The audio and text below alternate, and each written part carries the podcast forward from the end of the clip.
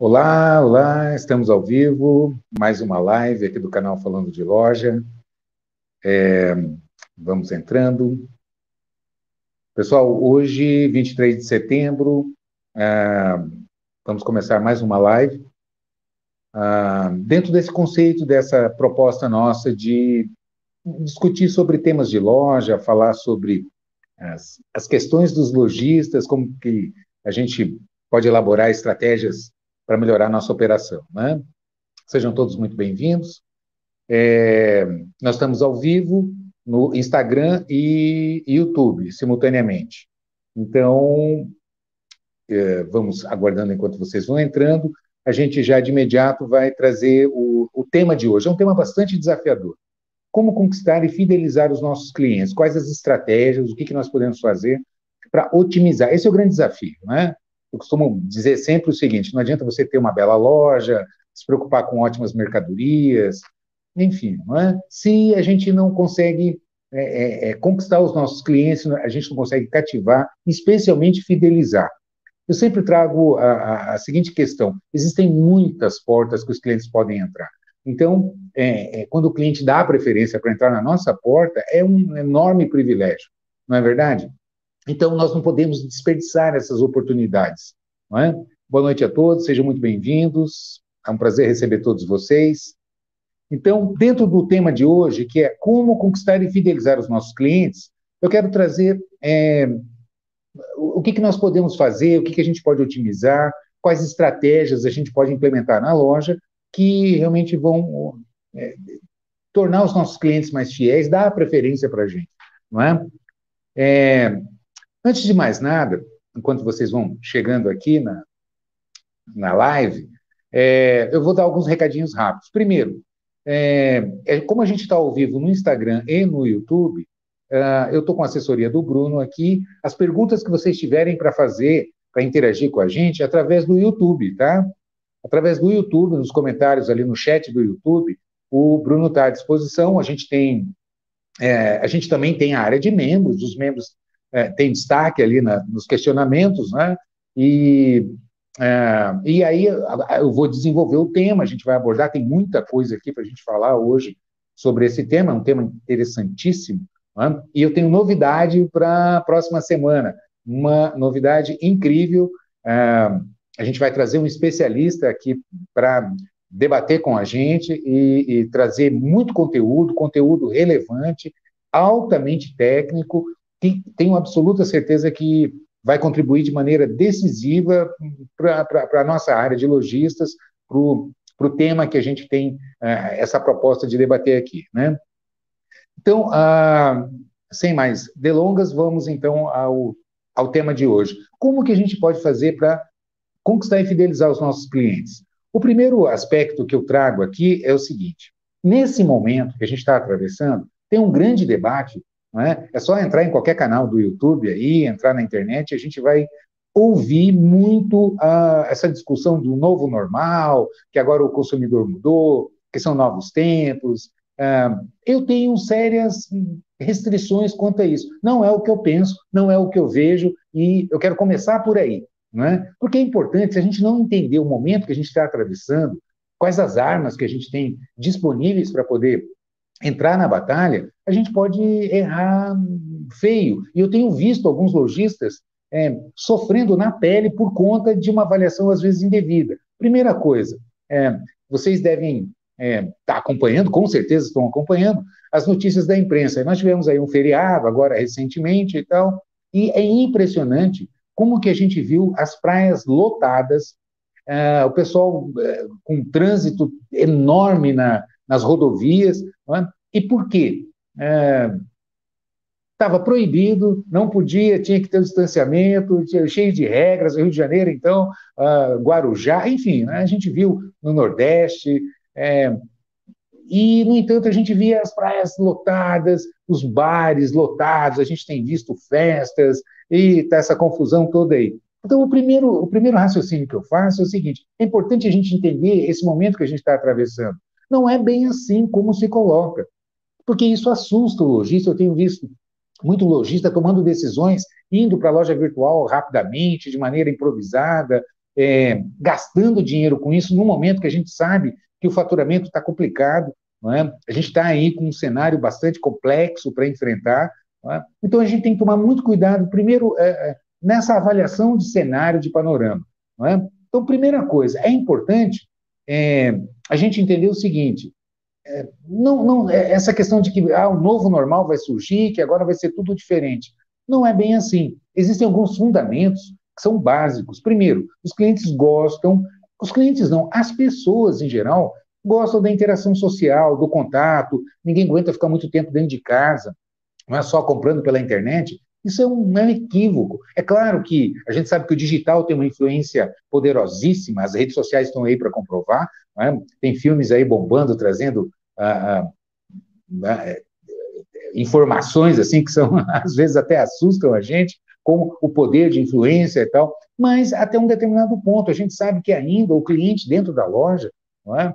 É, é, isso não vai deixar de existir, muito pelo contrário, é? O que existem são novas tecnologias, novas ferramentas, e a gente precisa saber usar isso adequadamente em nosso favor, sem, de repente, entrar numa, é, numa ideia de que tudo vai ser diferente, que agora a coisa é, mudou drasticamente. Tem vírgulas aí. Né? E é isso que eu quero trazer aqui para a gente debater. A primeira, como considerando que a, a, a, venda presencial ainda é muito importante, ela representa vem o, o, o, entre o, digital e o físico, né? é, eu vou até fazer um comentário depois sobre o omnichannel, alguma coisa nesse sentido, mas ainda há venda física, a venda na loja, o cliente que vem até a loja, que quer ser bem atendido, quer ter um mix legal de produtos, que quer sentir, quer provar, quer tocar, não é? quer, quer, quer sentir aquilo que todo mundo hoje tem batido muito, a experiência do cliente. E eu quero trazer um pouco sobre isso. O que, que é essa experiência do cliente? O que é esse novo normal? É? Então, é, veja bem, vamos lá. É, considerando isso tudo que a gente está colocando, primeiro é esse cenário. Não, não, não se assustar, achar que agora vai ter, vai ser, só vamos vender pela internet. Não é assim, e a prova está aí. A gente está vendo uh, os bares lotados, o pessoal querendo sair à noite, as praias, etc., etc., com, com toda a repressão e etc. E tal. É? Bom, dado isso, vamos lá. O primeiro aspecto, então, quando a gente fala de fidelização de cliente, e eu vou abordar esse assunto para frente, é? quem tiver questionamentos, quem tiver perguntas, né, pelo chat do YouTube, pode mandar, o Bruno está aqui e a gente vai é, responder todas essas questões que vocês trouxerem para a gente, o espaço aqui é para isso, é para a gente debater e trocar ideias. Né? Mas, começando pelo princípio, a melhor, vamos começar por experiência de cliente. Então, eu vou falar hoje sobre experiência de cliente, que a gente vai entrar agora. Eu vou falar um pouco sobre planos de fidelidade, cashback, hoje que está se batendo muito. Muita gente não entende ainda exatamente o que é o cashback. Não é? Eu vou entrar sobre é, esse tema também, falar um pouco sobre ele, sobre os planos de fidelidade, como a gente trabalhar isso e otimizar. Não é? Eu vou falar um pouco sobre crediário, sobre vendas a prazo, que esse é um outro, é um debate que cabe aqui, bastante polêmico, é, e a gente tem muita experiência para compartilhar com vocês, experiência técnica, de sucesso, de gente que realmente conseguiu multiplicar faturamento adotando a estratégia correta. Então vamos lá. Vamos começar então é, falando sobre o primeiro passo. Quando a gente fala de experiência de cliente, eu vou contar uma história que aconteceu comigo. Comigo. Eu estava querendo comprar umas camisas e é, fui então numa loja, numa marca importante, uma loja de shopping, e eu fui até lá, fui até querendo ver umas camisas e tal, enfim. Né? e eu cheguei na loja e eu percebi que uh, a equipe tinha sido treinada, né? Uh, e uma preocupação o tempo todo uh, comigo, se eu queria um cafezinho, se eu queria uma água, se o ar-condicionado estava legal, se eu queria sentar. e eu tinha ido na loja com uma intenção, eu queria comprar camisa. É? Eu sabia que, é, da faixa de preço, que não eram camisas, eu não iria lá para comprar camisas baratas, não era o, o, perfil da loja, né? Até porque eu queria realmente coisa de mais qualidade, uma coisa que, é, que entregasse isso, né? E, e, e, aí você vê a distorção do entendimento quando a loja não entende, quando a equipe não entende, ou está mal orientada com relação ao que é a experiência de cliente. Eu tenho visto muita loja é, preocupada, ah, deixar cervejinha, o café, ah, isso e aquilo, o tempo todo aceita um suco, né, não quer sentar. E eu queria que o vendedor entendesse o estilo de camisa que eu gosto, não é? o estilo que eu queria, e me mostrando errado, sabe? Ah, olha, chegou a coleção nova e não, não, não, não fez, não executou o processo básico, o princípio básico da venda, que é a sondagem. Eu tive que interromper e dizer assim: não, olha, esse estilo eu não gosto, eu sou um cara mais caretão, mais conservador, eu. Ah, mas isso aqui é coleção nova. Não importa se é coleção nova ou não. O que importa é que tipo de produto que eu quero. Percebe? Não adianta você falar, eu quero preto, e a pessoa trazer branco. Não é? Ah, porque é coleção nova, eu recebi isso aqui. Ok, mas eu não uso branco, por exemplo. Não é? Então, como é importante trazer, então, para que objetivo? O que, que eu estou dizendo aqui? Não é? É não entender exatamente o que é experiência de cliente.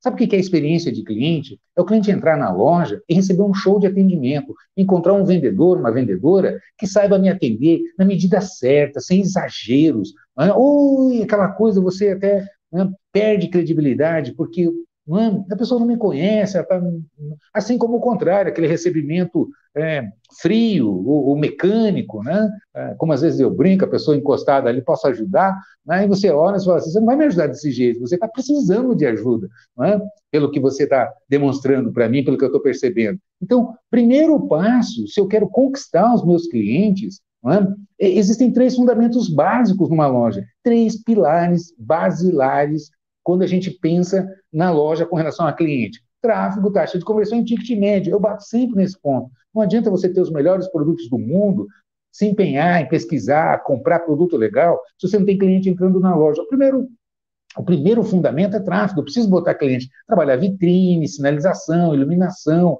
é? É, é, é? enfim, deixar uma loja aparentemente agradável para botar cliente lá dentro, trabalhar as redes sociais, etc. e tal. Mas isso é prospecção. É? Eu, eu, preciso trazer cliente dentro da loja. A partir do momento que o cliente me deu a preferência, entrou na minha porta, o que é que eu preciso? No primeiro fundamento, um atendimento show. A experiência de cliente é você entrar numa loja e encontrar alguém que entenda o que você quer, que vai, sabe, procurar realmente descobrir o que, que eu valorizo no produto, o que, que os nossos clientes desejam. Não é? é como eu falo, você pode entrar numa loja querendo comprar uma calça um sofá, não importa o quê, por motivos diferentes. Eu posso entrar numa loja procurando um sofá, por exemplo, mas na minha mente eu estou pensando em economia, estou pensando em praticidade, porque eu quero botar no meu escritório e, enfim, é um, é um lugar que eu, eu, quero elegância, mas praticidade e tal. Se eu quero, se eu estou montando uma casa, uma casa nova, que eu estou decorando, então, eu já estou pensando em elegância, estou pensando em status, às vezes em prestígio, eu quero alguma coisa associada a isso, não tanto. Percebe? Quer dizer, o produto é um só, mas os motivos pelos quais os clientes procuram os produtos são variados. O vendedor, não, isso não está escrito na testa e nem todos dizem. Aliás, a maioria não diz.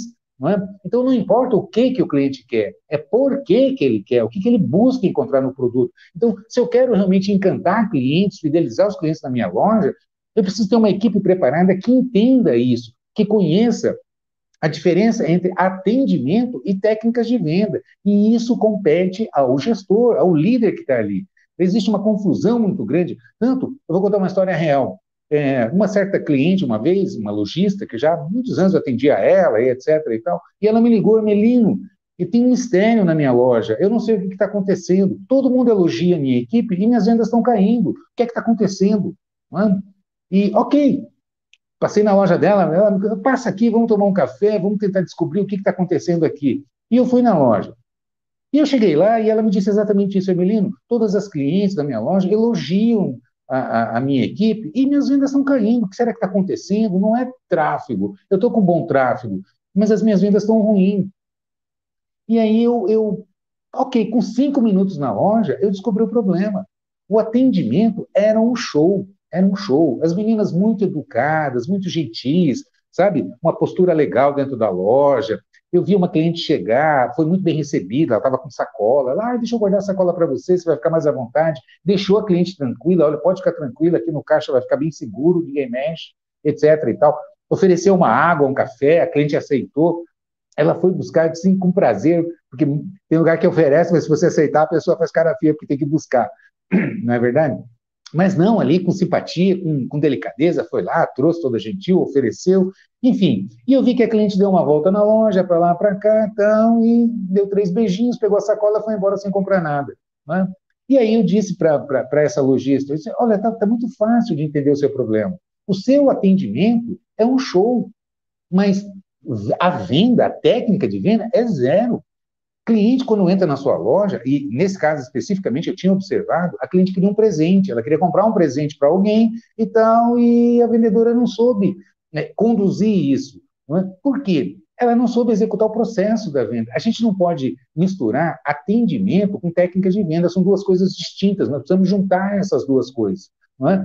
E isso é, é, compete ao gestor, ao líder, ao lojista, ao gerente, é? capacitar a sua equipe. Então, se a gente vai falar sobre é, encantar cliente, fidelizar cliente, não é?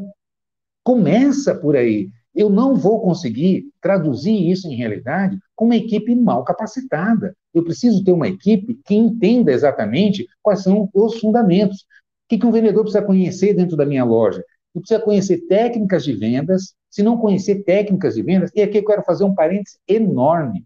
Tome muito cuidado. Hoje, com essa história de internet, inclusive eu estou aqui pela internet, é? você tem gente que nunca pisou numa loja, a não ser para comprar, dando curso de vendas. É? Então a gente ouve cada bobagem, ou então o pessoal de academia, de universidade, é? cheio das teorias, mas não conhece, vai falar com o vendedor, começa a falar uma linguagem, e o vendedor não entende, fala assim, puta, quero ver esse cara aqui na loja, botar isso em prática. Não entende as dificuldades do dia a dia, do que, que é, está ali na vez, tá esperando chegar um cliente e atender, é? os outros afazeres, arrumar a sessão e etc. É? O ambiente de loja. Então, não conhece, fica trazendo um, um conteúdo, falando jargões, que a gente, sabe, não tem credibilidade nenhuma. Então, tem que tomar muito cuidado quando a gente fala em treinamento de vendas, senão cai no descrédito, a gente sabe disso.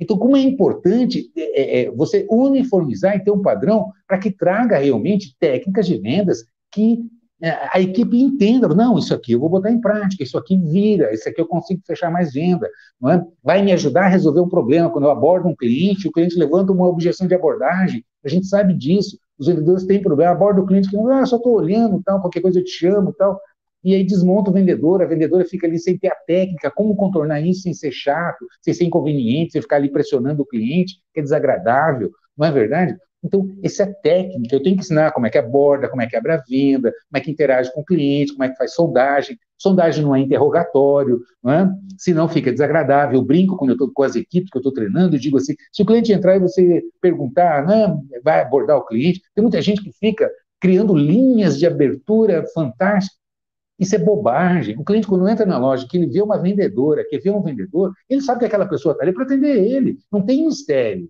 Então, receber naturalmente o cliente é o primeiro passo. É? É, é, sem, sem grandes firulas, não tem mistério. É isso. É?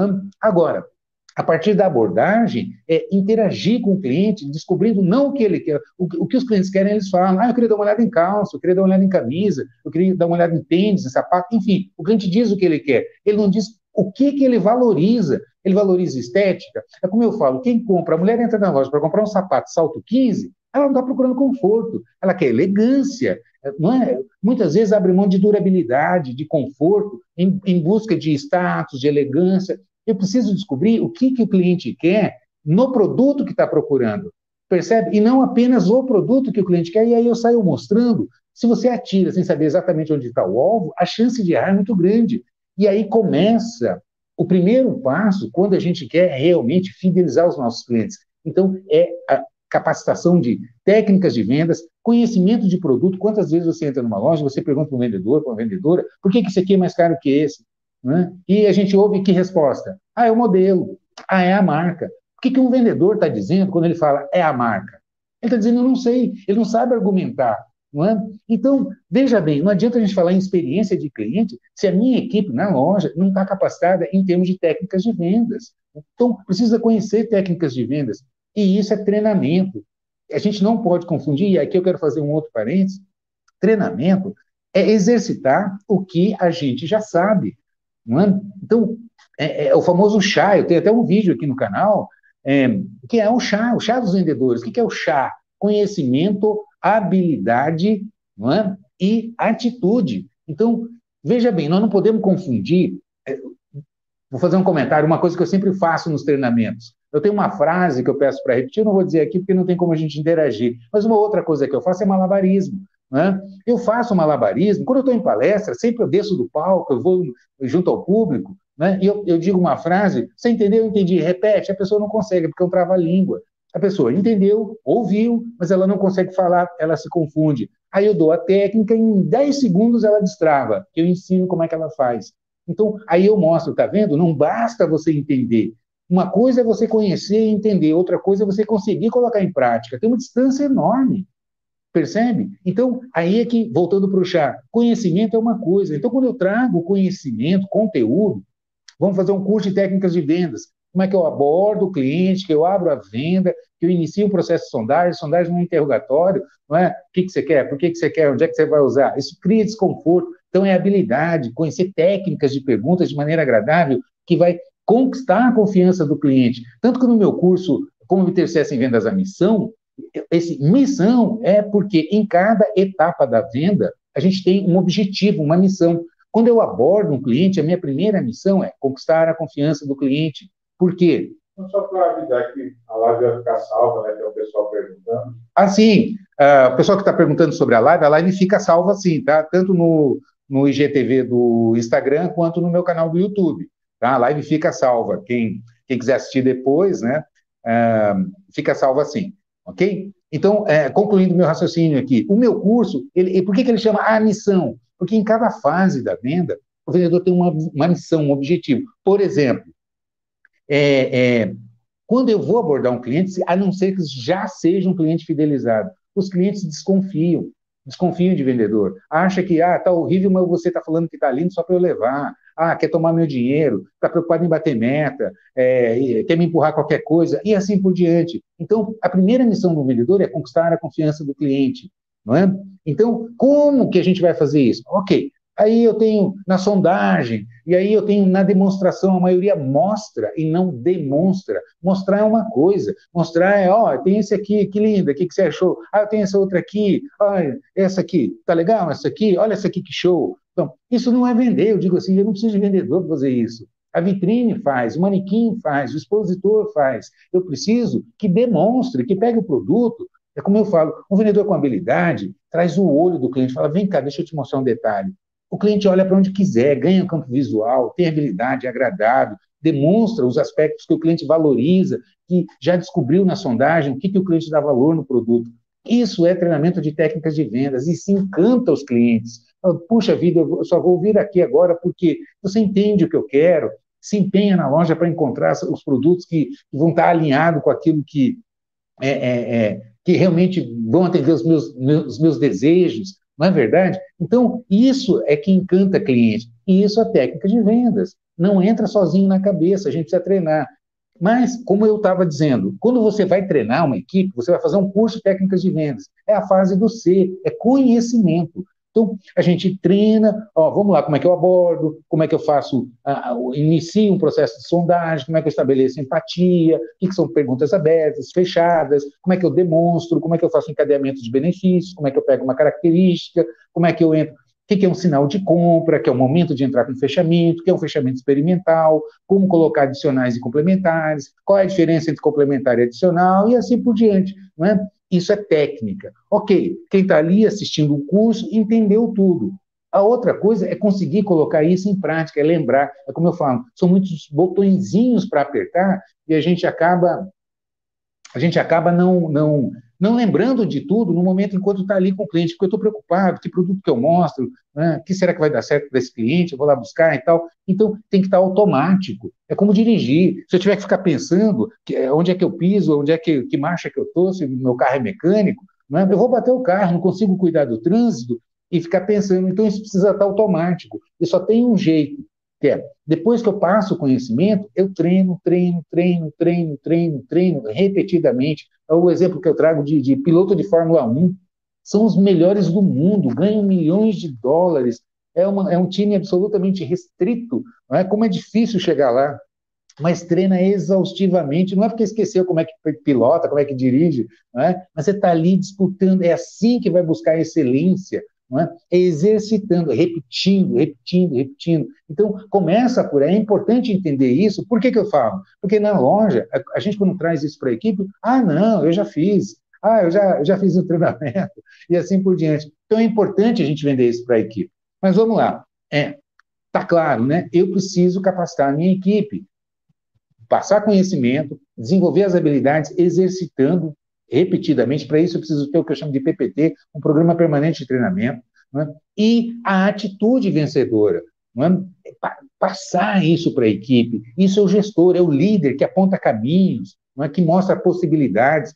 Eu digo sempre o seguinte: não importa como você está, importa a perspectiva. Eu posso estar atolado até aqui, mas se eu olho ali na frente e ali está meu pote de ouro, se alguém perguntar para mim, Melino, como é que você está? Eu vou dizer, não podia estar melhor. Né? Não importa que eu estou atolado até aqui, eu estou vendo que eu vou dar três passos aqui e vou conquistar aquilo que vai resolver os meus problemas. Então, percebe o que eu estou dizendo? Então, não é como você está, é a perspectiva que você tem de olhar e falar assim: puxa vida, eu vou conseguir melhorar, eu vou conseguir realizar meus objetivos, meus desejos. Isso quem cria o líder ali, apontando caminhos, mostrando possibilidades, etc. e tal. Então, isso gera atitude positiva, gente engajada, etc. e tal. Concorda comigo? Então, é, é, como é importante o, puxar conhecimento, desenvolver as habilidades e trabalhar as atitudes proativas. É? Eu sempre pergunto quem é o colaborador da qualidade, quais são os aspectos que o colaborador da qualidade é, possui. Né? Comprometimento, participação e responsabilidade. É? Então, comprometimento, prometer conjuntamente, abraçar os objetivos da empresa, mas isso precisa estar né? Esses valores precisam ser passados. Não é verdade? Eu brinco com eles, eu digo assim, às vezes você chega na loja, a equipe está ali, meio desleixada, encostada e tal, aí chega a dona da loja, encosta o carro, o pessoal, ixi, a mulher está aí, aí todo mundo, né? Eu digo assim, pois é, e quando o cliente entra, é esse mesmo tipo de postura que tem dentro da loja? Isso é valor, isso é passado para a equipe.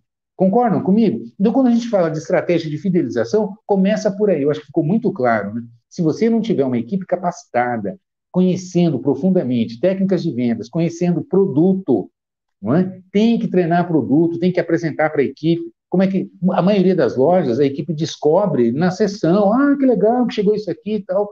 Né? E aí você vê o comprador que se virou, foi, pesquisou, etc, para trazer produtos novos para a loja e não apresenta para a equipe por que, que comprou, o que, que te levou a comprar, por que, que você acha que vai vender esse produto.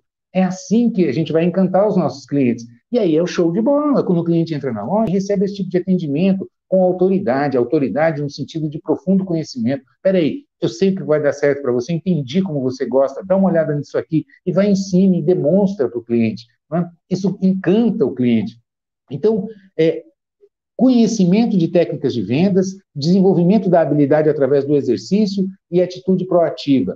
Não confundir atendimento não é, com técnicas de venda. Atendimento é postura, é, é, é gentileza, é prestatividade, mas técnicas de vendas não é isso. Não adianta só ter isso. Não é como eu costumo brincar, dizer, boa vontade não paga conta, o que paga conta é resultado. Então você só vai conseguir resultado juntando atendimento com técnicas de vendas. É isso que vai né, desenvolver e encantar o cliente de tal maneira que ele vai. Você pode ter certeza, se a gente consegue desenvolver isso, os clientes vão dizer assim: eu só vou comprar aqui com você, adorei a sua loja. Agora, juntando com os outros fundamentos, não é? uma loja organizada, um mix acertado, sabendo comprar, fazendo um bom planejamento de compras, não tem erro. Não é? Junto a isso, o que, que eu quero trazer? É, como é importante, então o primeiro passo é a equipe, a gente precisa estar com uma equipe arredondada, isso compete aos gestores, não adianta reclamar, ah, não tem, eu não consigo achar pessoas capacitadas e tal. Pois é, é? mas é um problema que todos têm. E aí, qual é a solução? É capacitar, é selecionar aqueles que têm condições de, de, de, de desenvolver e trabalhar nos fundamentos. É assim que funciona. Motivação de vendedor é venda. O vendedor, quando vende, pega gás, pega pilha, é? nossa, a autoestima vai lá em cima. Então, se a gente ajudar a vender, né, tudo acontece positivamente. O contrário também acontece, né? Quando não está conseguindo vender, tudo é problema. A preço é problema, a mercadoria é problema, a loja é problema, o colega é problema, enfim, né, concorrente, o cliente, eu já vi esse tipo de reclamação. Então, é, a gente precisa estar muito atento a isso, né? É, lembrando que Pessoal, se vocês quiserem fazer perguntas pelo YouTube, não é? membros têm preferência, a gente está com uma área de membros com um conteúdo exclusivo para membros, tá? Quem for membro do, do canal do YouTube, tem conteúdo lá, a gente já publicou coisas muito interessantes. É? Quem, quem é, é, membro também tem prioridade no, nos questionamentos, aí no, no, chat, enfim, tem destaque, tem uma série de recompensas aí muito interessantes. Ok? Mas voltando aqui, então, então quem tiver pergunta, vai mandando, o Bruno está aqui, está anotando ali, fazendo a curadoria, e já já ele me passa para gente, é, a gente trabalhar um pouco isso. Mas eu delonguei nesse tema, nessa parte, porque é fundamental. Sem equipe, o resto é besteira. Deixa eu falar uma coisa rápida para vocês sobre é, é, é, plano de fidelidade. É, algumas lojas, a gente tem visto aí, existem algumas empresas de fidelidade. É uma coisa mais incoerente que eu acho, é o seguinte: se você contrata uma empresa X, que é um plano de fidelidade, que o cliente vai comprar na sua loja e vai ganhar bônus, que ele pode gastar no seu concorrente, é, que fidelidade é essa? Concorda comigo? Isso não é fidelidade, não é?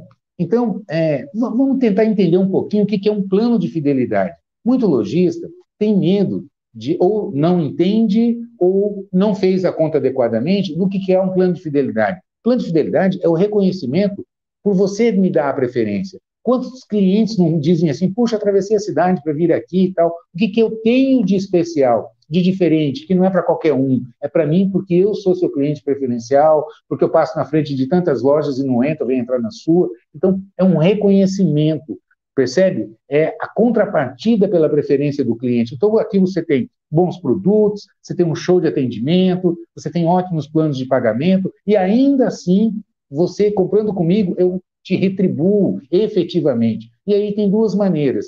Uma clássica que eu quero trazer é o plano fidelidade. Implante, se você não tem, pontuação. Por quê? Veja bem, vamos fazer conta agora, matemática. É, quando você faz pontuação e, e não pontuação aquela 0, não sei o que por cento. Não, dê 5%. Faça uma conta, porque quando você dá, você vai dar em mercadoria. A mercadoria que você entrega para o cliente na bonificação é a preço de venda.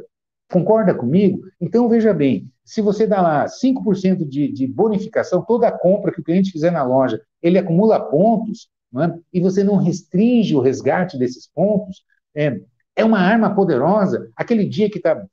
Veja bem, aquele dia que está meio parado, que está fraco, você entra em contato com os clientes e diz assim: Fulano, olha, você, como é meu cliente fidelizado, você tem aqui 50 reais de bônus. Se você vier hoje aqui, eu resgato em dobro para você. É o marketing mais barato que tem. Veja bem, a loja aberta está correndo aluguel, está correndo luz, está correndo honorários de, de, de, de contador, é, sistema. Você tem uma série de despesas que são fixas. Então, veja bem, um dia que passa sem venda é aquela conta que entra que você vai ter que pagar. Então, é, é a conta que a gente faz, entrar em contato com os clientes e, é, é, e chamar, convidar o cliente. Então, é uma dica que eu trago. Né? Resgate em dobro, você tem uma série de. Se o cliente tem o limite lá na sua loja, que ele, ele sabe que ele pode resgatar, ele vai lá. E quando o cliente chega com um bônus de 100, ele olha para uma calça de 200, o que, que ele pensa? Ah, é só 100 para pagar. E ele vai levar, então, a calça de 200, porque ele pensa dessa maneira, e você eleva o ticket. Concorda comigo? Então, é uma ferramenta poderosa que muita gente não utiliza. Por quê? Esse é o primeiro aspecto. O fidelidade é da sua loja. Esses bônus são dele. É? Eu quero fazer um outro parênteses aqui, que eh, vocês devem estar ouvindo muito agora, o cashback. Ah, virou moda agora, você compra não sei onde, tem cashback, 3% de cashback, 2% de cashback, 5% de cashback. O que é o cashback? O cashback é, eu vou traduzir aqui na prática, tá? Cashback nada mais é do que está no preço, é o troco. Né? Então o cliente vai pagar 100 reais por, por essa caneta e vou te dar 5 reais de cashback depositando na sua conta de, por algum mecanismo qualquer, dependendo da ferramenta que está utilizando para dar o, o, o, cashback. Veja bem, onde o cliente está pagando e eu vou te dar o desconto, só que eu vou depositar na sua conta. Isso é cashback. Né? Considerando que, como eu vou dar troco e vou faturar bruto, eu vou pagar imposto no valor total né, e não vou dar o troco. Então, é, é modinha né, que é, tem impactos, você está devolvendo para o cliente para ele gastar onde ele quiser, inclusive no seu concorrente, e você vai pagar imposto do troco que você dá. Percebe? Eu, eu acho assim, vale a pena a gente raciocinar um pouquinho até que ponto você implantar programas de cashback porque virou moda, porque todo mundo está falando, não é? não é isso que encanta cliente. Concorda comigo? O plano fidelidade na sua loja, onde ele acumula pontos e você efetivamente dá, olha, está aqui, é, a bonificação que eu te dou, ela é muito mais efetiva. O cliente sente na hora ali, olha, você comprou, você pode resgatar agora. Tem loja que eu atendo, que eu, eu canso de ver isso. A loja dá 10% de bonificação. 10%. O cliente comprou ali na hora, chegou, fechou a venda, passou a, a, ah, comprou 300 reais, na hora a operadora de caixa já informa o cliente, olha, você tem 30 reais aqui de bônus. É, quando que eu posso resgatar? Agora, se quiser. Você pode fazer o resgate imediato. Sabe o que, que acontece? O cliente faz assim, ah, então eu acho que eu vou levar mais e volta a comprar. Cliente que já tinha finalizado. Então, esses 30, vai, primeiro que é 30, que é 15. Não é verdade? Porque quanto que efetivamente você está dando? É 30 preço de venda, você tem um preço de custo, e você vai elevar o ticket. Né? Quantas vezes eu vejo lojista dando desconto, fazendo promoção porque a mercadoria está parada, 20%, 30%, eu até brinco, eu digo, se você reclama de pagar 18% de ICM, 17%, 18%, dependendo do estado, né? e dá 30% de desconto para poder desovar seu estoque, percebe? Porque não conseguiu girar. Então, é usar de maneira inteligente as armas que você tem dentro da loja. O cliente está ali dentro, tanta porta para entrar, entrou na sua. Então, você dá um show de atendimento, capacitando a equipe, organizando a loja, ensinando a equipe a trabalhar. Né? Hoje eu não vou entrar, uma live não dá para a gente falar de compras, de financeiro, de uma série de outros fundamentos. Mas esses são estratégicos e estão na mão do lojista. É capacitar, é treinar, é se organizar, é ter a ferramenta adequada. E um outro, um outro aspecto que eu quero trazer em cima disso, para a gente abrir para as perguntas. Tem perguntas, Bruno? Tem perguntas. Deixa eu só concluir aqui, então, rapidamente. Eu, vou, eu quero trazer o tema crediário. Né? Inclusive, eu disse no começo da live que na próxima semana, nesse mesmo horário, nesse mesmo bate-canal, a gente vai estar através do, do YouTube com ah, o CEO da Meu Crediário, que é um dos maiores especialistas do Brasil falando sobre é, como aplicar inteligência artificial no crediário dentro da loja. Então, a gente fala crediário, todo mundo lembra de carnezinho, então, e hoje a gente é, hoje já existe tecnologia de, de altíssimo nível para potencializar isso. E eu quero fazer aqui um parênteses. A gente pode, eu estou chamando de crediário, mas a gente pode botar o nome que quiser, private label, a gente pode ter o, ah, o, o plástico na loja. Eu vou contar uma experiência aqui. Eu atendo uma, uma rede de lojas de alto padrão, é, boutique feminina, loja para shopping, classe A e B. É, e conversando com a lojista, é, eu descobri uma dor. Ela falou assim, Ermelina, eu tenho um problema com muitas, com muitas, o público feminino, é né, uma, uma, loja feminina, e ela disse assim, é, é, eu tenho muitas clientes que reclamam porque poderiam comprar muito mais, mas como os maridos controlam o cartão de crédito, controlam lá o extrato bancário, né? elas acabam não comprando porque falam, ah, eu vou arrumar dor de cabeça, meu marido fala que eu estou gastando muito, etc, etc. O que, que nós fizemos? Nós criamos, então, um plano de crediário para essa. Aí, quando eu comentei isso, eu disse, nós vamos abrir um crediário. Falei, você está louco? Crediário é para a empregada dela, não é para ela. Eu disse, não, vamos implantar. E a loja desenhou um cartão black, com dourado, uma coisa magnífica, sabe? Muito bem desenhado. Então, e era crediário. Né? Onde a, a, a, essas clientes tinham limite. Só, eu vou contar um, uma experiência rápida que aconteceu comigo. Eu fui visitar a loja, estava no shopping, então, e tinha uma cliente dentro da loja comprando, uma senhora muito, muito bem arrumada e tal, e eu brinquei com ela. Né? Eu falei, ah, você já é, é tem o cartão da loja? Para não perguntar se ela tinha crediário. E ela disse, ah, eu tenho, sou cliente aqui da loja, do, do, do cartão da loja. E já comprei um carro esse ano. Eu falei, ah, você está exagerando e tal. Posso, posso conferir? Ela, não, confere aí. E aí eu fui no caixa e pedi para a menina, para a operadora do caixa, me tirar o extrato dela. Ah, eu vou conferir aqui. E ela tinha gastado mais de 20 mil reais só no, né, no, no ano é, ali naquela loja, no crediário da loja. Então, se você dá a roupagem adequada, é impressionante como. E, e, e a cliente dizendo exatamente assim: ah, aqui é, é, é, eu adoro essa modalidade porque eu tenho liberdade, eu vim aqui, eu vou acertando, eu vou pagando. É? Eu atendo Maison, Maison de altíssimo padrão, com o mesmo perfil, com o crediário lá dentro. Então, esse negócio de dizer que é só no interior, que é. Não, isso é balela. É uma ferramenta poderosa. o ticket médio das vendas no crediário, ou no nome que se dê, mas na modalidade de concessão de crédito para clientes fidelizados, com um detalhe: se o cliente tem limite na sua loja, onde é que ele vai gastar? Ah, Armelino, eu atendo o cartão de crédito, é bom? É ótimo, é uma ferramenta magnífica, mas o meu cartão Visa, eu gasto no posto de gasolina, eu gasto na farmácia, eu gasto no supermercado, eu gasto no seu concorrente. E o, e o, e o limite que eu tenho na sua loja? Eu só gasto na sua loja. Então, se eu preciso comprar, de quem eu lembro primeiro? Aquele que me dá crédito, que me dá limite. Claro que aí tem uma série de regras, de técnicas para otimizar isso. Para isso que na semana que vem a gente vai estar com um especialista aqui. Eu, modéstia à parte, também tenho aí 30 anos de, de janela, a gente conhece um pouco desse assunto, mas eu vou trazer um especialista aqui para a gente debater esse assunto, aprofundar e trazer dicas práticas para vocês implementarem de maneira otimizada. É? Como usar esse instrumento de maneira poderosa para elevar ticket médio e fidelizar cliente. Então, completando esse ciclo, Primeiro, se você tiver, não adianta a gente falar em fidelidade, em estratégia de, de, de, de, conquistar clientes, se você não tem um time capacitado. O primeiro fundamento é esse: tem que ter um time capacitado. E isso depende do lojista. Não é? E você não capacita se não quiser, porque eu tenho na minha plataforma falando de loja, por assinatura, eu tenho um, um pacote de, de, de cursos de técnicas de vendas, curso só de fechamento de vendas, curso de gerência de loja, é? para ter um time capacitado com técnica, sabendo como fazer, como proceder, fora os cursos de retaguarda, a gente está falando aqui de crediário, por exemplo, ou de financeiro, como dar equilíbrio de fluxo de caixa implantando crediário, quanto eu vou precisar de capital de giro, e minha cobertura de estoque, meu planejamento de, de verbas de compras e assim por diante. Isso é técnica. Hoje, eu quero deixar bem claro aqui, pode ter certeza, eu assino qualquer papel o lojista que não se capacitar, o lojista que não estiver preparado tecnicamente para enfrentar esse cenário que está colocado hoje aqui, não é, vai ter muita dificuldade para crescer. Pode ter certeza, para competir com excelência e crescer. Não, não, não tenho a menor sombra de dúvida disso.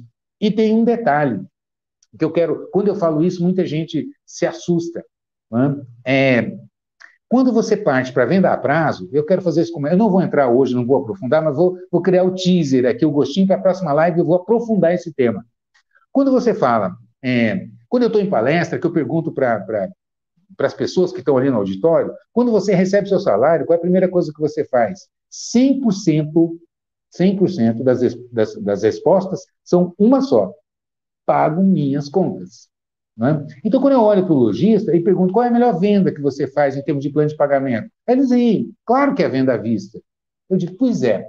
Só que quando você pergunta para o consumidor qual é a primeira coisa que ele faz quando recebe, ele diz assim: pago minhas contas. Significa o quê? Que se sobrar algum dinheiro, aí eu vou comprar à vista. Então, quando você parte para disputar a venda à vista, o que, é que você está disputando? O bolo ou o farelo do bolo? O que sobra? Você está disputando a sombra. O bolo já comeram, a Apple já pegou.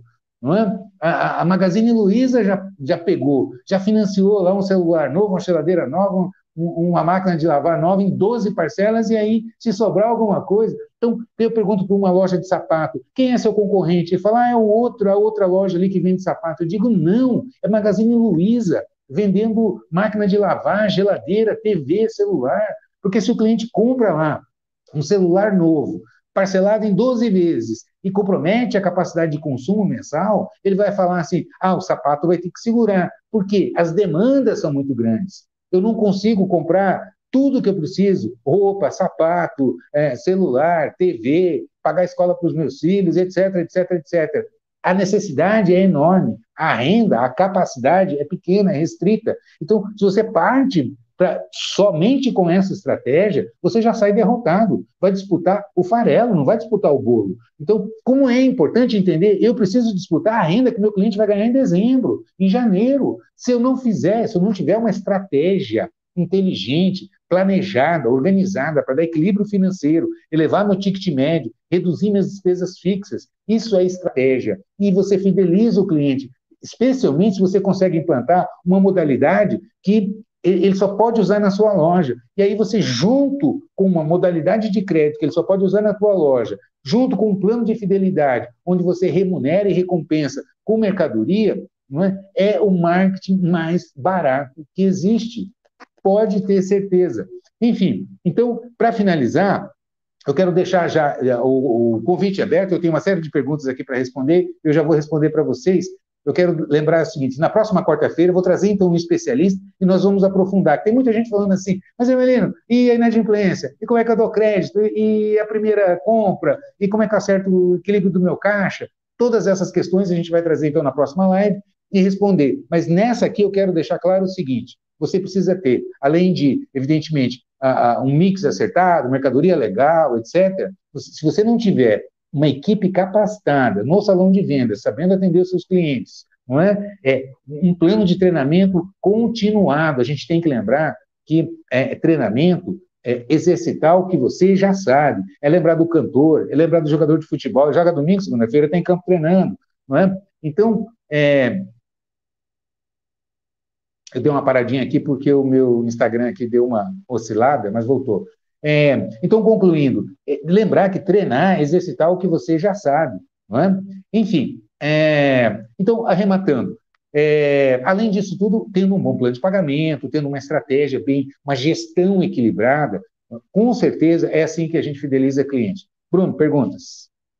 É, o pessoal tem, de fato, solicitando bastante aqui em relação a técnicas de vendas, pedindo para exemplificar técnicas de vendas. Ah, que ótimo. De preço, o cliente já achar o produto mais barato no concorrente. Ótimo, ótima pergunta. Vamos lá. Então, a pergunta é o seguinte, que o Bruno está me trazendo, que vários estão, estão me questionando sobre técnicas de vendas. E é isso que eu trago. Se você quer, é, é, se você quer realmente encantar e fidelizar clientes, o primeiro show que a gente dá é no salão de vendas. Eu digo o seguinte, vamos lá, brevemente existe. Por que, que você perde venda? Essa é a pergunta. Por que, que você perde venda? Porque alguma objeção impediu o fechamento. Concorda ou não? É? Então, quando uma, uma vendedora está ali no salão de vendas, ela atende um cliente, o cliente saiu sem comprar, eu encosto nela e pergunto: por que, que você não fechou? Ela vai me contar uma história. Ou seja, ela vai me explicar qual foi a objeção que o cliente levantou que ela não conseguiu contornar. Se você mapear as principais objeções, você vai descobrir que é meia dúzia, cinco, seis motivos principais de perdas de venda. Um deles é preço, outro é, é falta de mercadoria. Ah, estão procurando mercadoria que não tem na loja. Outro é, ah, o cliente só estava olhando. Né? Outro é, ah, era, é, ele veio aqui, mas o cartão está sem limite, então eu não consegui passar venda. Ou seja, você vai mapear as principais objeções. E aí é técnica. Por exemplo, preço.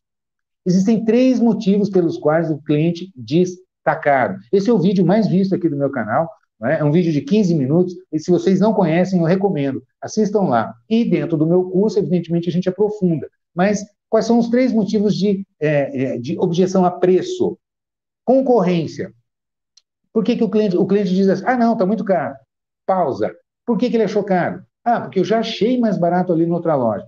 Lembrando que é, esse é o momento é, é, que eu sempre questiono. Veja bem, se o cliente está aqui na sua loja, ele diz que achou mais barato na outra, mas ele quer comprar aqui, alguma coisa tem aqui que ele dá preferência. Concorda ou não? Né? Então, veja bem, muitas vezes tem na outra loja, é mais barato, mas não tem a numeração dele. Então é importante a gente conversar e argumentar. Claro que eu não vou dizer isso, mas eu vou dizer para ele assim: olha, se você levar aqui agora, eu tenho a numeração, te entrego agora e tal. Enfim, é apresentar razões, motivos pelos quais o cliente deve dar preferência. Garantia, troca, a qualidade do atendimento. Eu já vi vendedora fechar venda dizendo assim, e tem um atendimento que você sabe que a gente é, te dá aqui, e isso tem um, um, pequeno diferencial. Claro, quais são as opções? Ou iguala o preço, se você puder, ou apresenta as razões pelos quais né, a diferença é, justifica o cliente levar de lá. Né? Especialmente, a gente sabe que às vezes é, os clientes mentem também. Os clientes aprendem a se defender de. Tem muito. Eu não gosto nem de chamar de vendedor ou vendedora, por falta de capacitação, que mente no salão de vendas. E os clientes também aprendem a se defender. Então, como é importante, isso é técnica. Então, são três motivos: concorrência, é orçamento. Não é? Ah, por que, que o cliente fala que está caro? Ah, porque eu não posso pagar. Não é que ele acha caro, é que ele não pode pagar. Ele acha, não, não, não vou gastar tudo isso com esse produto, eu não posso comprar esse produto. Eu acho até que o preço está legal, eu acho que o produto vale isso que você está pedindo, mas eu não posso pagar. Solução, plano de pagamento. Ah, não, eu vou fazer. Por isso é importante você ter o plano de pagamento, e a gente vai aprofundar isso na próxima live, falando dos planos de pagamento e o impacto no ticket médio, na redução de despesa, como você gerencia isso, fluxo de caixa e etc. Né? Não vamos aprofundar aqui. São três opções. É, a terceira opção é percepção de valor. O cliente acha que não vale o que está pedindo. Isso é falha de demonstração. Eu não soube demonstrar o efetivo valor. Tem cliente que olha e não reconhece. Nossa, tudo isso. Ah, por que, que você é tão caro? É feito de ouro? Tem cliente que diz isso. É falha de demonstração. Então, como é importante listar as principais objeções e trabalhar junto com a equipe. Se você chegar para uma equipe, para um vendedor na loja, e perguntar assim: ah, quando você aborda o cliente e a, e a cliente diz assim: ah, estou só olhando, obrigado, o que é que você fala? Né? Então, por que, que eu estou dizendo isso? Isso é capacitação, é treinamento, porque os vendedores deixam para pensar na hora, e aí não sabe o que fazer, bota a mãozinha para trás, ah, fica à vontade, qualquer coisa você me chama. Né? Ou então fica ali cercando o cliente, cria desconforto. Eu já vi clientes se incomodar, dizer assim, está achando que eu vou roubar, está me cuidando, né? eu já não disse que se eu precisar eu te chamo e tal. Então, é técnica, é? Isso tem, isso está disponível no meu canal no YouTube, tem lá um vídeo lá só olhando como contornar essa objeção e assim por diante. Ou seja, resumo, lista as principais objeções e trabalha com a equipe como é que contorna. Cada um tem suas palavras, tem o seu estilo, tem o seu jeito, mas a técnica, ela é uma. Concordam comigo? Pergunta, Bruno é, relacionado ao tema do crediário, a Aline perguntou aqui que ela tem clientes fidelizados pelo crediário, mas a, a porcentagem do crediário acaba sendo mais alta que a do cartão. É, compensa mesmo assim para o crediário? Essa pergunta a gente vai responder mais objetivamente na próxima live, mas eu antecipo aqui. Vamos fazer uma conta rápida. A primeira conta que eu faço, né, isso é inadimplência, né? A pergunta, ah, inadimplência, o custo do crediário acaba sendo mais caro que o cartão. Existem vários aspectos. Primeiro, cartão, você tem Liquidez. O que é liquidez? É garantia de recebimento. Né? Para isso, você terceiriza o risco, você paga uma taxa para o cartão. Então, 4, 5, 3, dependendo da loja, do porte, da, da sua operadora, é uma taxa de cartão que você vai pagar 3%, 4%, 5%, enfim, algo em torno disso, é? para você vender no cartão de crédito. Beleza, qual é a, a, a tua certeza? Que vai receber. Ah, eu vendi, a, a, passou na maquineta ou no TEF, vai cair na minha conta. Beleza, ok. Vamos falar de, de crediário. É, vamos admitir que é, o meu crediário ele está com 10% de inadimplência da carteira do mês, tá? Veja bem, o que, que é, vamos precisar definir um pouco o que, que é inadimplência. Inadimplência não é atraso, tá? Então, a gente chama de inadimplência, geralmente eu adoto por critério 90 dias. Tanto que eu tenho muitos lojistas, quando aprendem a trabalhar com crediário, dizem para mim, Emelino, meu melhor cliente é aquele que paga religiosamente com 15 dias de atraso. Né? Eu adoro esse cliente, porque ele me paga um jurinho. Né? Então, é, são clientes que atrasam e pagam juro. Então, você otimiza. É uma aplicação que não existe financeira no mundo que vai te dar o que você pode ganhar de juros em cima desse dinheiro. Então, começa por aí. É importante saber trabalhar com isso. Mas vamos lá. Vamos falar de inadimplência. Vamos admitir que é, é, eu estou com uma inadimplência 90 dias de 10% daquele mês. Então, nós estamos em setembro, vamos falar de julho. Ah, do mês de julho eu tinha X para receber e é, ficou 10% para trás. Da minha carteira que eu tinha para receber, do montante que eu tinha para receber em julho, ficou 10% para trás. A pergunta que eu te faço é a seguinte: quantos por cento representa o seu crediário em relação ao faturamento? Ou seja, melhorando a minha pergunta, Quanto você fatura em dinheiro, em cartão e no crediário? Ah, meu crediário representa 50% da minha venda na loja, do meu faturamento é crediário. Né? Então, quando você olha uma inadimplência de 10%, ele é 10% de 50%. Quanto que é 10% de 50%? É 5, concordam? Então, quanto que representa no meu faturamento, na, no montante faturado, uma inadimplência de 10% de uma carteira que representa 50% do meu faturamento. Ah, representa 5%. Aí eu pergunto para o lojista assim: tem muito lojista que diz assim: ah, não, eu tenho cliente, eu vendo no crediário aqui, tomo calote, eu não recebo, então eu só vendo à vista, né? dou preferência para venda à vista. Aí, você dá desconto para venda à vista? Dou. Quantos por cento você dá de desconto? Ah, eu dou 10%. Aí eu digo assim: veja bem, se você tiver uma inadimplência de 20%, 20% da sua carteira, que representa 50% do seu faturamento, quanto que é 20% de 50%? É 10%. Ele vai empatar com o desconto que você dá espontaneamente para o seu cliente. Entende o que eu estou dizendo? É essa conta que precisa saber fazer. Quanto que representa? Eu estou falando, eu chutei o balde aqui, eu estou falando de 20%. É? Uma carteira para você estar tá com 20% de inadimplência é porque não tem, não tem gestão né? no, no peito, está dando crédito assim. Né? É. Então, veja bem, se você trabalhar muito bem uma carteira, souber trabalhar, né? E quando fizer adequadamente, é só comparar. Então, para não perder 5%, perder entre aspas, porque isso aí a gente recupera, se você tiver uma boa cobrança e, e, e outra. Muitas vezes tem juro ali embutido, que quando você recupera, recupera com uma aplicação interessante, melhora o markup. Eu tenho um cliente, lojista, rede de lojas que a gente atende, que sabe trabalhar muito bem o crediário, que multiplica, aumenta em 50% o markup em vez de multiplicar por 2, multiplica por 3. Esse terceiro aqui é só de juro agregado. Juro na venda, nos planos com juro e no juro de recuperação de crédito.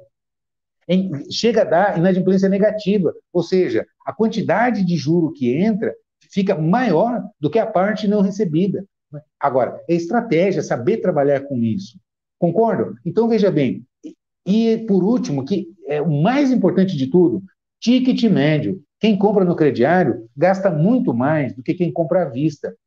Então, quando você fala, eu vou partir para o crediário, sabendo trabalhar, tendo estratégia e gestão, e ferramenta acima de tudo, é? é? você, otimiza, você multiplica seu faturamento, é? mesmo que você ainda iguale com o desconto que você daria para vender à vista, é? mas com a elevação do faturamento, você vai ganhar muito mais. Se, se no final do mês, se você puxa um DRE lá, faturado, menos custo da mercadoria, menos o, o imposto, menos as despesas, e quanto que sobrou?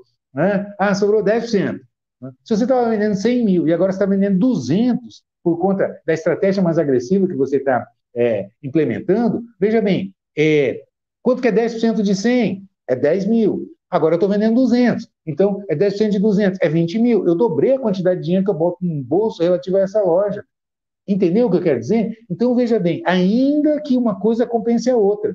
Não é? O que, que eu estou me referindo? Ah, eu vou ter que, é, por conta dessa alavancagem, eu vou ter uma inadimplência aqui que eu vou ter que engolir. Pois é, mas se o resultado final, que é o que importa, o que importa é resultado, sem contar os outros aspectos, como a gente está discutindo aqui. Você tem a fidelização, limite na sua loja, só gasta na sua loja. Deixa eu fazer um parêntese rápido aqui. Crediário, né? esse é o tema da próxima live, mas vale a pena a gente comentar. Crediário, é, a, o grande problema, sabe o que, que é? O bom pagador, o bom pagador, se você der um milhão de limite para ele, né, ele não vai gastar, ele só vai gastar aquilo que ele acha que ele pode pagar. Então, não é um limite que você dá. Para esse, esses clientes, que são os bons pagadores, os pagadores A, é? os clientes nível A, e, e, na próxima live a gente vai aprofundar explicando esses critérios, é? É, você tem que trabalhar para vender. Não é assim, ah, vou dar limite e o cliente vai sair comprando. Não é assim. Geralmente, aquele que, que não paga é que, se você der 200 de limite, ele gasta 200, se você der mil, ele gasta mil, e assim por diante. Então, é, percebe o que eu estou dizendo? Então, é aproveitamento de limite de crédito dos clientes que têm bom potencial de aproveitamento e que fidelizam na loja. Enfim, a gente aprofunda mais na próxima live, na semana que vem, já está marcado. Quarta-feira, 19 horas, horário de Brasília. A gente vai aprofundar esse tema e eu estou trazendo um especialista, ok? Para a gente debater esse assunto e trazer muito conteúdo é, é, técnico, com altíssima tecnologia, como que a ferramenta, como que a inteligência artificial pode nos ajudar nesse sentido. Beleza? Bruno, pergunta. O o Paulo Gomes perguntou aqui se é questão de ter dois preços do mesmo produto, um preço à vista e um preço maior parcelado. Ótima pergunta, Paulo. Show de bola. Se vale a pena ter dois preços, um à vista e outro parcelado? A minha resposta é não, porque você põe barreira. Quando você põe preço diferenciado para venda a prazo, você está dizendo para o cliente assim: olha, se você comprar a prazo, eu vou te punir. Então, você limita, você impede. Vou fazer um raciocínio rápido aqui, para vocês entenderem é, imagina que você, todas as despesas da loja, vão chamar de aluguel. Todas as minhas despesas fixas. O que é uma despesa fixa? É aquela que não varia em função da venda. Ah, se eu vender um milhão, se eu vender 500, 100, 200, eu não vender nada, eu vou pagar aluguel igual. Concorda comigo? Então, aluguel é uma despesa fixa, ela não muda em função da venda. E assim como o aluguel, tem luz, tem contador, tem uma série de despesas que eu. O pessoal que ganha salário fixo, tem uma série de despesas que são fixas. Elas não mudam em função da venda. Ok, se eu alavanco a minha venda, porque eu estou dando mais crédito, por exemplo, e otimizo o ticket médio, ou seja, o valor médio das vendas fechadas, porque a diferença de você comprar uma calça jeans, uma TV ou um apartamento é a quantidade de parcela. Como é que eu vendo um apartamento para classe média? 30 anos, porque aí cabe no bolso dele. Para isso, arruma uma financeira, parcela, etc. E tal. Ah, eu vou pagar dois apartamentos. Pois é, mas é assim que eu compro. Não é? Porque eu não tenho 300, 400, 500 mil para comprar um apartamento. Mas eu consigo dar uma entrada aqui, juntar uns troquinhos, vendo meu carro tal, e pago uma prestação aqui de dois mil reais, isso eu consigo. Entende o que eu estou dizendo? Então, é, como é que eu alavanco o meu faturamento? Então, se eu estava vendendo 100 mil com aluguel de 10, aluguel é 10% da despesa. E se agora, por conta da minha agressividade, tirei toda a trava né, e vou vender a prazo e alavanco o meu faturamento, agora faturo 200, o aluguel continua 10 mil. Só que agora ele não é mais 10%, ele é 5%. Eu reduzi minha despesa fixa pela metade, porque eu alavanquei. Então, eu economizei aqui 5 pontos percentuais para gastar com inadimplência, para gastar com uma série de outros recursos para poder otimizar. Né? Isso se eu não mudar o meu, meu, resultado final. Por isso que é importante entender a gestão, a composição de um DRE, que é uma análise econômica, não é financeira. Né? Financeira é em fluxo de caixa, é outro papo, é outra história que a gente desenvolve para poder entender entrada e saída de recursos de caixa, né? quanto você receber, quanto você pagar e etc. Né? Ficou claro? É, o Hélio falou assim que ele já trabalhou por, com venda de carro por dois anos e agora ele está indo para o setor de elétrico, que é totalmente diferente, né? O que pode dar uma dica para ajudar ele nesse caso? É, qual o nome? Hélio. Hélio, eu, eu, eu coincidentemente, é, eu conheço um pouquinho também que eu, eu, implantei a primeira operação da Chrysler no Ceará. Então, a primeira concessionária lá do Nordeste fui eu que implantei é, como consultor lá. Eu conheço um pouquinho também no segmento de isso não, isso tem uns 25 anos, tá? Mas não parece, né? Eu sou muito menino, mas já tem 25 anos que a gente fez essa, essa foi 96, se não me engano. Eu, eu, a gente desenvolveu a, a, a é, é, implantamos essa concessionária. São segmentos completamente diferentes, argumentos, de, é, demandas, prospecção. Nós implantamos, por exemplo, é, eu me lembro que quando eu, eu, eu, vou contar um case aqui rápido, vocês vão entender o que, que é o poder do marketing. É, vou aproveitar isso aí para levar para o outro lado, porque com certeza, mesmo que sua loja seja de confecção, de sapato, perfumaria, você vai entender o que eu estou dizendo. É, a pergunta, quando a gente foi implantar lá, vender automóvel de luxo, né? carro de 200, 300 mil era 70 e poucos mil dólares, ou 350 mil, 400 mil reais. Né? Ou seja, carros de luxo caríssimos para um público, um público nobre, né? classe A e tal. Ok, e aí uh, eu estava pensando assim, bom, como é que a gente vai vender? Como é que eu vou achar esse cliente? Simplesmente fazendo propaganda, etc. e tal? Como achar esse cliente? E aí veio a ideia. A minha ideia foi a seguinte: eu perguntei, eu fiz a seguinte pergunta: quem tem carro de luxo, qual é a média de troca? De quanto em quanto tempo que ele troca de carro? Ah, não sei, vamos pesquisar? Porque quando eu fui falar com os vendedores, os vendedores falaram assim: ah, vamos pegar a listagem, a listagem dos médicos, vamos pegar a listagem dos desembargadores, vamos perguntar. Enfim, quem eles imaginaram que pudesse ter potencial financeiro para comprar um carro? É, eles falaram, vamos pegar essa listagem. Mas aí eu questionei, falei, bom, veja bem, se o cara é, acabou de comprar uma Mercedes, não adianta você oferecer uma BMW para ele, que ele não vai comprar. Ele vai dizer assim: ah, legal, gostei do carro, mas eu acabei de comprar um. Então, não é só ter potencial, mas estar no momento de compra. Então, eu questionei é, qual era o prazo médio, de quanto em quanto tempo esse pessoal trocava de carro. E aí pesquisamos no Detran, etc. E tal, fizemos levantamento, dois anos. O que, que eu precisava fazer? Descobrir as pessoas que tinham carros de luxo da concorrência com dois anos.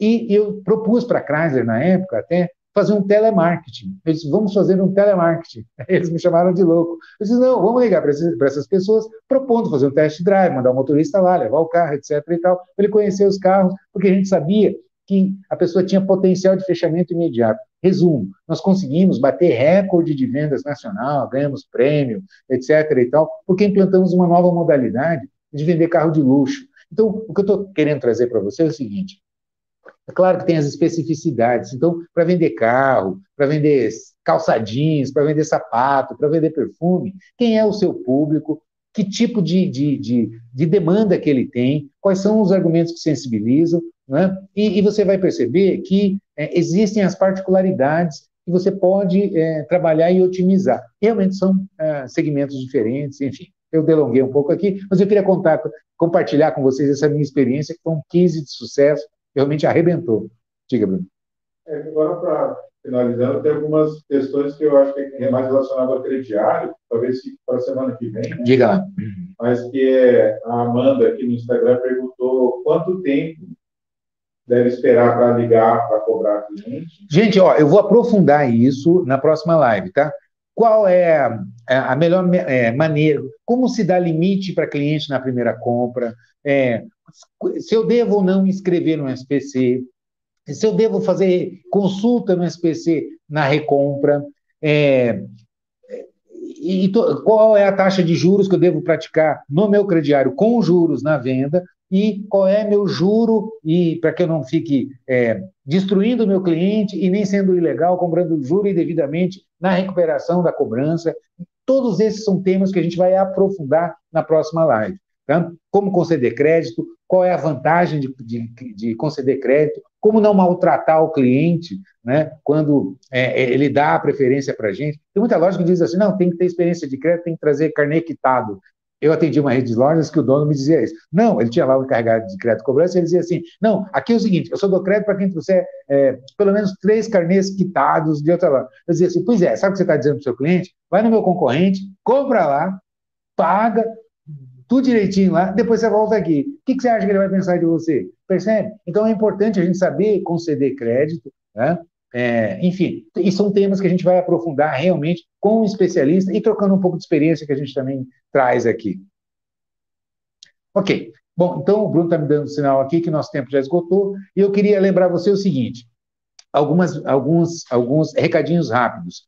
Na minha, na minha página falando de loja.com.br, você tem lá o exclusive, é? é por assinatura. Tudo isso que a gente traz, todo esse conteúdo que a gente traz aqui, você assina por é, ano, divide em 12 vezes e todo mês tem curso novo. Capacitar a equipe, a gente falou muito hoje aqui em treinamento de vendas, treinamento de, de, de gerente de loja, treinamento de retaguarda. Eu falei um pouco aqui de DRE, de fluxo de caixa, planejamento de compras, definição de mix. Tudo isso você tem liderança e uma série de outros. Tudo que você precisa para uma loja você encontra na minha plataforma exclusiva. Está lá, é, não perde tempo, quem se capacitar, quem estiver preparado, é, é quem vai realmente conquistar mais terreno. Vai fidelizar cliente, vai capacitar e, e, e treinar a sua equipe para converter realmente, bater meta. Vendedor que bate meta não quer ir embora e nem a gente quer perder. Concordam comigo? Então, isso está à sua disposição. É? Eu tenho a minha área de membros do canal, do canal do YouTube. Tem mais de 300 vídeos, são 390, se não me engano, vídeos publicados de dicas gratuito para você ir lá, usar à vontade, compartilhar, compartilhar com todo mundo. Se você se, é, é, se tornar membro do canal, com R$ 7,99 lá no canal, você tem conteúdo exclusivo, enfim, tem muita coisa à disposição de vocês que a gente traz, e tem as nossas lives de toda quarta-feira que a gente vai manter aqui, trocando ideias, que vocês mandem perguntas para a gente, a gente vai procurar trazer conteúdo relevante, trocar ideias, a partir de sugestões que vocês trazem, experiências que a gente tem para compartilhar com vocês. Enfim, eu vou parar de falar, senão não paro. Né? Eu vejo vocês na próxima semana, então. Não deixe de entrar na minha plataforma e assinar o exclusivo. Pode ter certeza, eu garanto, vocês não vão se arrepender. Beleza? Então é isso. Um beijo no coração de vocês, ótimas vendas, ótimos negócios, fé, que com certeza a gente chega lá. Grande abraço a todos.